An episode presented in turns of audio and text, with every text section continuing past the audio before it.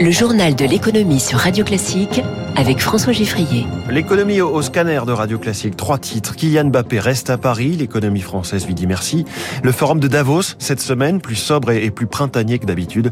Et puis la Finlande ne reçoit plus de gaz russe. Nouvel épisode de la guerre de l'énergie. Premier invité justement alors que la crise des matières premières touche tout le commerce mondial. Le président de France Supply Chain, Yann de Ferrodi, dans quelques minutes. Journal de l'économie qui démarre, une fois n'est pas coutume, avec un footballeur, pas n'importe lequel, Kylian Mbappé, 23 ans, champion du monde en titre, il y a 4 ans déjà, et en passe d'être l'homme le mieux payé de l'histoire de ce sport, si toutefois on pouvait connaître son salaire. Il est évoqué à 30 millions d'euros annuels, plus une prime de signature de 130 millions. Bref, c'est un contrat en or que l'attaquant du PSG a décroché au bout d'un long suspense, faisant monter les enchères entre Paris et le Real Madrid, mais son talent profite à tout un un écosystème bien au-delà de la capitale, Eric Kioch. Mbappé, ses débuts dépassent, mais c'est aussi la locomotive financière du football français. Avec cette prolongation, c'est l'ensemble du championnat qui profitera de son aura. Vincent Chaudel de l'Observatoire du Sport Business. L'effet Mbappé, c'est de remplir les stades, c'est aussi renouveler l'intérêt des diffuseurs. Et Messi, Neymar sont avec Mbappé en France. La Ligue 1 va pouvoir se commercialiser avec ses meilleurs atouts avec elle. Des atouts pour atteindre les 850 millions d'euros par an de droits espérés par la Ligue. Conserver la star était même devenu un objectif politique. Le Qatar le voulait comme ambassadeur de sa Coupe du Monde en fin d'année, la France pour ses JO en 2024. Emmanuel Macron en personne aurait appelé le joueur pour lui demander de rester. On est bien dans ce qu'on appelle du soft power, un levier de la géopolitique. Le football remplit cette fonction-là. Mbappé en est le symbole pour la France. En plus d'un salaire astronomique, le PSG aurait cédé aux joueurs 100% de ses droits à l'image, un passe-droit inédit à la mesure de son nouveau statut, explique l'économiste Christophe Lepetit. Kylian Mbappé fait son entrée dans le gratin du football football mondial et devient l'un des joueurs les plus puissants de sa génération. Enfin, sa présence doit permettre d'attirer d'autres grands noms du football mondial et donc une exposition et des revenus supplémentaires pour la Ligue 1. Mbappé, un cercle vertueux à lui tout seul. Euh, Mbappé attendu euh, aux 20h de TF1 ce soir. Trois jours plus tôt, c'est Elisabeth Borne qui s'asseyait dans le studio du, du JT le plus regardé du pays. Alors, à la télé, sur le terrain ou encore dans le journal du dimanche hier, la première ministre répète les priorités qui sont en fait dans la droite ligne de la campagne présidentielle d'Emmanuel Macron lutte contre l'inflation au premier chef. Il en sera question ce matin au Conseil des ministres, mais aussi cet après-midi, puisque Bruno Le Maire réunit le MEDEF, la CPME, les patrons de la grande distribution, encore du bâtiment. Une concertation, c'est d'ailleurs un peu le mot du moment. François Omril, le président du syndicat des cadres, la CFE-CGC, attend tout de même de juger sur pièce. Et la concertation, si ça consiste, comme ça a été le cas depuis toujours, à inviter les syndicats à Matignon, à l'Élysée, au ministère du Travail, à les écouter, à faire euh, oui oui de la tête, et puis finalement à ne rien changer euh, du projet. Euh, ben, je vois pas tellement quel est l'intérêt, quoi. Hein. Il y a quand même plusieurs sujets euh, sur lesquels on va devoir se confronter et on n'est pas parti sur des bonnes bases. Il y a la question de l'assurance chômage. Je pressens que ça va être assez tendu. J'attends de savoir si ce nouvel gouvernement euh, sera l'incarnation d'un pouvoir qui a changé comme le président nous l'a promis. François Omriel, joint par Victoire Fort pour Radio Classique. Et s'il y a bien un lieu où on ne verra pas l'ombre d'un membre du gouvernement, sauf surprise, hein, la période de réserve commence aujourd'hui, trois semaines avant les législatives, c'est bien le forum de Davos. Il s'est ouvert hier, forum économique mondial où se rencontrent les grands patrons et les dirigeants politiques de la planète. En hiver, d'habitude, hein, la dernière fois c'était janvier 2020, l'édition 2021 elle a été supprimée euh, du fait de la pandémie.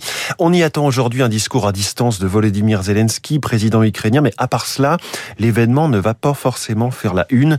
Il faut dire que son importance s'est quelque peu étiolée ces dernières années. Sébastien Jean, directeur du Centre d'études prospectives et d'information internationale depuis Trump, euh, depuis la crise du Covid.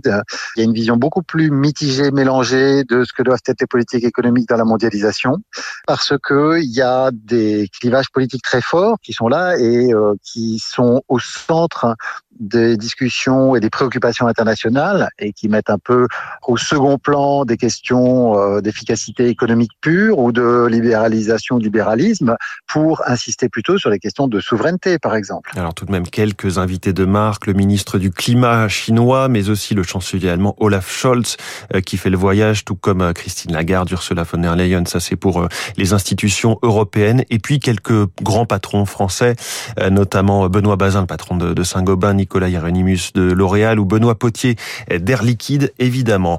Il est 6h43. Encore plus de tensions sur l'approvisionnement énergétique entre Russie et Europe. Nouvelle phase ce week-end. Bonjour Eric Mauban. Bonjour François, bonjour à tous. La Finlande ne reçoit plus de gaz russe depuis samedi. Voilà, Moscou euh, avait prévenu, les clients de Gazprom doivent désormais payer leurs importations de gaz en roubles. La Finlande a refusé et va donc porter l'affaire en justice. Le gaz représente seulement 8% de l'énergie consommée dans le pays. Helsinki s'est déjà organisée pour trouver une parade. Elle passe par la location pour une période de 10 ans d'un terminal flottant de recazéification de gaz naturel liquéfié. Une initiative prise conjointement avec le pays voisin qu'est l'Estonie. Alors l'Allemagne, de son côté, continue de prospecter euh, tous azimuts. Alors là, la situation n'est pas la même qu'en Finlande. Difficile pour l'Allemagne de se passer du gaz russe. Une rupture de l'approvisionnement ferait basculer le pays en récession.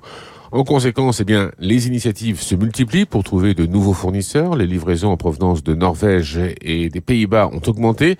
Des discussions intensives ont été engagées avec le Sénégal et également avec l'Espagne, dont les capacités de ces terminaux GNL sont sous-utilisées. Et puis on en a beaucoup moins parlé hein, à côté du, du gaz et du pétrole, mais il y a l'électricité russe, Eric, dont les pays baltes vont se priver. Effectivement, alors les autorités lituaniennes ont été claires en refusant d'importer euh, les ressources énergétiques russes. Elles refusent de financer l'agresseur. Depuis des années, les pays baltes s'efforcent d'atteindre l'indépendance énergétique vis-à-vis de Moscou en augmentant la production intérieure d'électricité et en construisant des interconnexions de réseaux avec la Scandinavie et d'autres pays voisins. La Lettonie a importé sa dernière électricité russe début mai, tandis que la Lituanie et l'Estonie ont cessé d'en acheter hier. Merci Eric Bon, alors sur les marchés, le pétrole, lui, est à 113 dollars pour le baril de Brent, 110 pour le WTI. On va reparler dans, une demi-heure avec François Meunier, patron d'Investir, hein, notamment pour savoir pourquoi euh, quelques heures ou quelques jours, le Brent et le WTI, ces deux indices de référence euh, du pétrole, se sont rejoints. Euh, pour ce qui est des indices, justement, à Tokyo, le Nikkei est en ce moment en hausse de 0,70%. On remarque la performance d'EDF qui a gagné 1,35% vendredi à la bourse. Et malgré une énième mauvaise nouvelle, on en a parlé ici, le nouveau retard sur les réacteurs D'Inkley Point en Angleterre. La veille, EDF annonçait que la corrosion sur ses réacteurs français allait finalement lui coûter 18 milliards d'euros, encore plus que prévu. Comment le groupe peut tenir financièrement face à une telle addition de difficultés? Les pistes de Benjamin Frémaux, expert du secteur de l'énergie à l'Institut Montaigne. Il y a trois leviers possibles. Le premier, c'est les tarifs. Jusqu'à présent, euh, ça a plutôt été l'inverse. Les tarifs ont été maintenus artificiellement bas avec un bouclier tarifaire financé en partie par EDF de vos impôts avec euh, des augmentations de capital que peut réaliser l'État euh, pour euh, soutenir EDF. Euh, e Et ça, ça a ses limites parce que la Commission européenne euh, considère que ce sont des aides d'État parfois, et donc il faut qu'elles soient proportionnées. Trois, EDF aura sans doute cédé un certain nombre de ses actifs, et c'est des scénarios qui sont sans doute à l'étude aujourd'hui. Et puis comme un cadeau de bienvenue façon RATP, l'entreprise qu'Elisabeth Borne avait dirigée entre 2015 et 2017, une grève aujourd'hui qui concerne les bus et les tramways en Ile-de-France. Le trafic sera réduit de près de la moitié en moyenne et ce dans la perspective de l'ouverture à la concurrence puisque les négociations ont échoué sur l'avenir des 18 000 machinistes. Hein. C'est ainsi qu'on appelle les conducteurs de bus et de tramway. Je vous en reparle dans les spécialistes à 7 heures.